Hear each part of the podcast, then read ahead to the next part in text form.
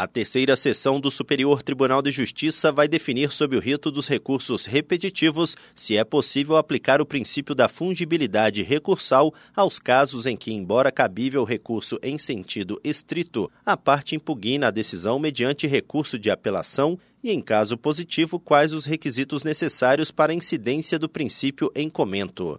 No recurso selecionado para representar a controvérsia, o Ministério Público de Minas Gerais apontou possível violação do artigo 579 do Código de Processo Penal no acórdão recorrido e defendeu a aplicação do princípio da fungibilidade entre o recurso de apelação e o recurso em sentido estrito, desde que demonstradas a ausência de má-fé e a tempestividade. A questão está cadastrada como tema 1219. O colegiado entendeu não ser necessária a suspensão dos processos, pois já existe orientação jurisprudencial sobre o tema nas turmas que compõem a terceira sessão e o atraso na tramitação dos processos poderia prejudicar os jurisdicionados. O relator, ministro Sebastião Rei Júnior, lembrou que o tema já foi abordado até o momento em 16 acórdãos e 350 decisões monocráticas proferidas pelos integrantes das turmas de direito penal da Corte. A possibilidade de aplicar o mesmo entendimento jurídico a diversos processos gera economia de tempo